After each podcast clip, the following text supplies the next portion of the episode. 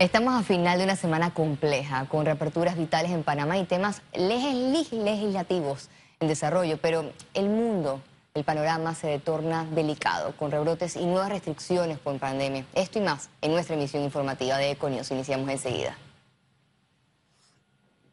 El aeropuerto de Tocumen está listo para el reinicio de operaciones comerciales internacionales. Luego de siete meses, estos vuelos reiniciarán el próximo 12 de octubre.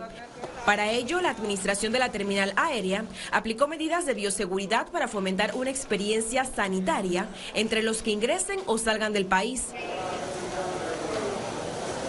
Estas medidas van desde la toma de temperatura en la entrada del aeropuerto, uso de gel alcoholado y distanciamiento físico en la fila para el check-in. Tocumen S.A. suspendió la restricción de someterse a cuarentena a los pasajeros que llegaban al país. Ahora exigirán la prueba de PCR 48 horas previas. Este viernes, en un recorrido, captamos concesionarios de los locales comerciales del aeropuerto reunidos y preparándose para un mayor movimiento en la terminal desde la próxima semana. Ciara Morris, Econews.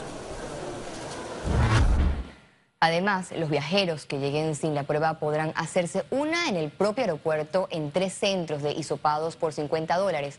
Este viernes el gobierno realizó una reunión para enfatizar sobre estos protocolos. Puedan traer una prueba, ya sea PCR o antígeno, de 48 eh, horas de habérsela realizado para poder entrar directamente a Panamá. Pero es importante que sepamos que nuestras proyecciones son de aquí a 15 días establecer una nueva resolución en donde todo el que ingresa al territorio panameño tendrá que hacerse una prueba de eh, rápida para poder darle la seguridad a Panamá de que realmente vienen libres de COVID. Los casinos y salas de juego también retomarán operaciones desde la próxima semana. Este viernes captamos cómo la industria de juegos de azar ajusta detalles para su reapertura desde el 12 de octubre. Su personal recibió capacitación presencial y virtual sobre medidas sanitarias y nuevas promociones de juegos. Los clientes deberán cumplir con desinfección de zapatos, medir su temperatura y utilizar gel alcoholado. Hemos extremado los protocolos Hemos hecho cosas todavía más allá de lo que nos exige la ley, como capacitaciones con la Cruz Roja Panameña para nuestros colaboradores en temas de, bioseguridad. Instalaron mamparas acrílicas para separar todas las máquinas y estas son desinfectadas antes y después que un cliente la utilice. Para evitar manipulación de dinero, trabajarán con tarjeta cliente. Y eso es, una tarjeta donde el cliente puede tener su dinero promocional cuando recibe una promo y no necesita tener contacto. Eh, en general, eso reduce el contacto del cliente. El área de recepción y cajas también tienen mamparas y señalizaciones de distanciamiento en el piso. Además, el personal de estas salas de juego tendrá un kit de limpieza permanentemente con ellos. Ciara Morris, Econews. Cambiamos de tema porque la Asamblea Nacional habilitará el próximo año el voto electrónico tras cuestionamientos en aprobaciones. El golpe de curul en el Pleno Legislativo pasará a la historia con la implementación del sistema virtual por un costo superior a los 900 mil dólares. La nueva plataforma obligará a los diputados a sustentar los votos. Si tú apruebas un proyecto, el pueblo tiene todo el derecho de saber cómo tú votas.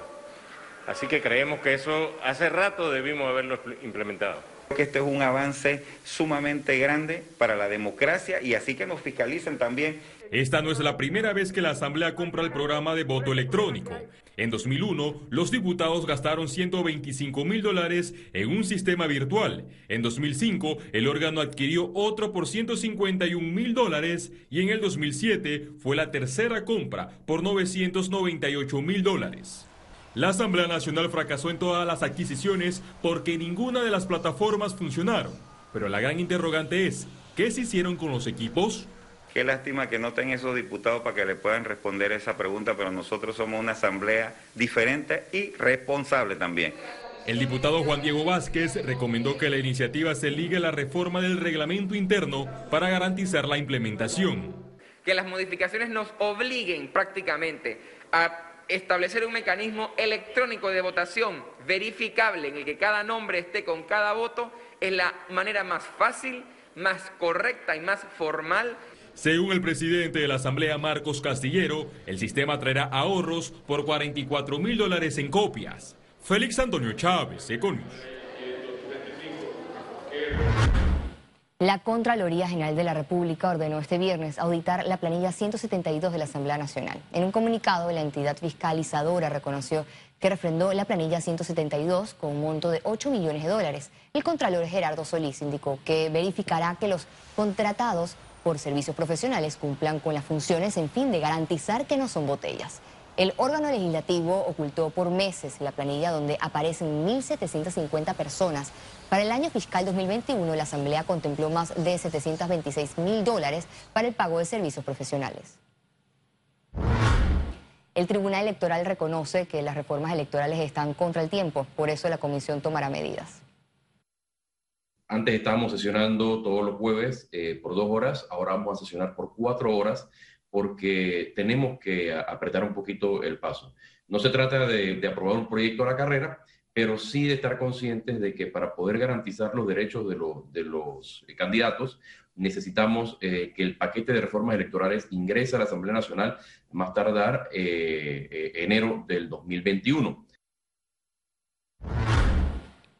El Meduca realizó este viernes un acto de agradecimiento a todos los que hicieron posible Conéctate con la Estrella. Estudiantes, docentes, medios de comunicación y gobierno llevaron adelante este importante programa, Multimedios, que llegó a miles de estudiantes por radio, televisión y plataformas digitales. Este viernes fue el reconocimiento a todos los que hicieron posible esta iniciativa. Y para nosotros, sin duda, que es una responsabilidad también poder apoyar al gobierno y al Meduca en este caso en llevar eh, la educación a aquellos estudiantes panameños que no tienen la oportunidad de tener acceso al Internet, eh, para poder tomar sus clases. Es increíble ver y escuchar los testimonios de, familias, de madres, de padres, de, los propios estudiantes que dicen que qué bueno poder contar con la televisión o con la radio. Es increíble a los lugares que hemos llegado con la radio. Todas nuestras plataformas han apoyado. Hacerle ese reconocimiento a todas las televisoras del país, a las radioemisoras, a las ONGs que a través del programa Conéctate con la Estrella, que fue una iniciativa en conjunto con las empresas privadas televisoras, las fundaciones y el Ministerio de, Educación, hemos hecho posible que miles y miles de estudiantes se mantuvieran en ese proceso de conexión. Entramos en tema de salud. Este viernes el Centro de Vacunas Panameño Cevaccin explicó los avances de los ensayos contra el COVID-19 en Panamá y también dieron testimonios no tuve necesidad de tomar, de tomar nada, regresé a casa el día de ayer, seguí trabajando, eh, eh, fui a descansar, hoy en la mañana me siento perfectamente, ¿no? Mi esposa también participó, eh, entonces ella, entre los dos, nos preguntábamos cómo nos sentíamos, ella también se siente muy bien, La tasa de positividad de pruebas COVID-19 de este viernes continuó en la tendencia a la baja, cayó a 11.7%. Veamos en detalle las cifras del reporte epidemiológico del MINSA. El reporte epidemiológico de este viernes totalizó 118.841 casos acumulados de COVID-19. 787 sumaron los nuevos contagios por coronavirus. 802 pacientes se encuentran hospitalizados, 114 en cuidados intensivos y 688 en sala. En cuanto a los pacientes recuperados clínicamente, tenemos un reporte de 94.962. Panamá sumó un total de 2.474 fallecidos, de los cuales 11 se registraron en las últimas 24 horas. La comunidad LGBTI lleva años en espera del fallo para que Panamá reconozca el matrimonio igualitario. Juan Alonso y Juan David Parra, después de siete años unidos, se casaron en Colombia, debido a que las leyes panameñas no permiten la unión entre personas del mismo sexo.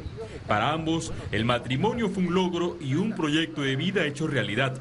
Sin embargo, existe una barrera jurídica en Panamá que los coloca como solteros en el estado civil. Nosotros tenemos situaciones, por ejemplo, en el caso cuando vamos a adquirir los bienes, a la hora de unir nuestros recursos, esas son limitantes ya queda a discreción de las entidades financieras o queda a discreción de las entidades privadas el querer eh, reconocer o no nuestras uniones financieras.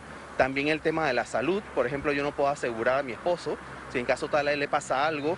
Esta pareja es un ejemplo para los que están a favor del matrimonio igualitario. Su lucha lleva la consigna de respeto a los derechos humanos.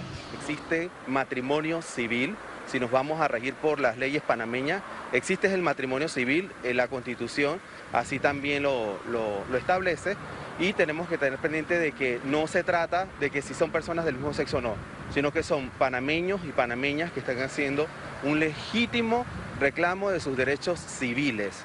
La Comisión Interamericana de Derechos Humanos recomendó a Panamá reconocer el matrimonio igualitario.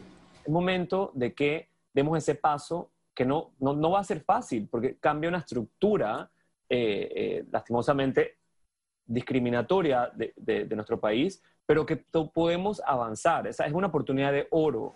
Recientemente, cientos de ciudadanos protestaron en la Corte en contra de la unión civil entre parejas del mismo sexo.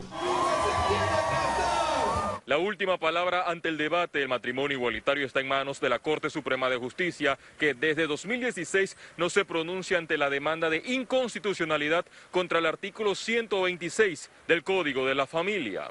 Félix Antonio Chávez, Econius. Economía. Es presentado gracias a Factoring de Caja de Ahorros. Caja de Ahorros, el banco de la familia parameña. El sector turismo lanzará el movimiento Panama Best Practices ante su reapertura la próxima semana. Su objetivo es permitirle a esta industria mostrar cómo implementan las mejores prácticas en la atención a visitantes, clientes y personal operativo en medio de esta emergencia por pandemia. Además, se informaron que la reapertura de agencias de viajes, turoperadores y demás servicios serán graduales. La idea con esto es elevar la calidad del servicio. Ahora, por supuesto, en todo lo que tiene que ver con los temas de bioseguridad y los protocolos de bioseguridad. Pero más adelante este movimiento lo que va a buscar no solamente haber unido todo el sector eh, y todo el sector respaldándolo, sino también buscando, como te decía, el, mejor servicio, la mejor cultura de servicio, la mejor cultura turística. ¿Y por qué no? Que traspase las fronteras del turismo y se convierta en, en un movimiento que busca las mejores prácticas en todo el país. El confinamiento por pandemia aumentó el uso de la tecnología para continuar actividades laborales y estudios. Ante este escenario, las personas han tenido la necesidad de adquirir productos tecnológicos para facilitar su experiencia en casa. Para ello, Huawei ya reabrió sus puertas en Panamá con medidas sanitarias. Para los estudiantes ofrecen tablets para recibir los módulos virtuales y también laptops para teletrabajo. Solo están entrando en grupos de 10 personas y estamos haciendo limpieza después de cada de esos grupos de todos los productos que tenemos, ¿verdad? Nos sentimos confiados de poder darle al consumidor algo que realmente lo va a ayudar en estos tiempos para su teletrabajo, para la educación y también las otras categorías que están ayudando para hacer ejercicio, mantenerse saludable. Economía. Fue presentado gracias a Factoring de Caja de Ahorros. Caja de Ahorros, el banco de la familia parameña. Al regreso internacionales y recuerde si no tiene la oportunidad de vernos en pantalla, puede hacerlo en vivo desde su celular a través de una aplicación destinada a su comodidad. Es Cable Onda Go, solo descárguela y listo.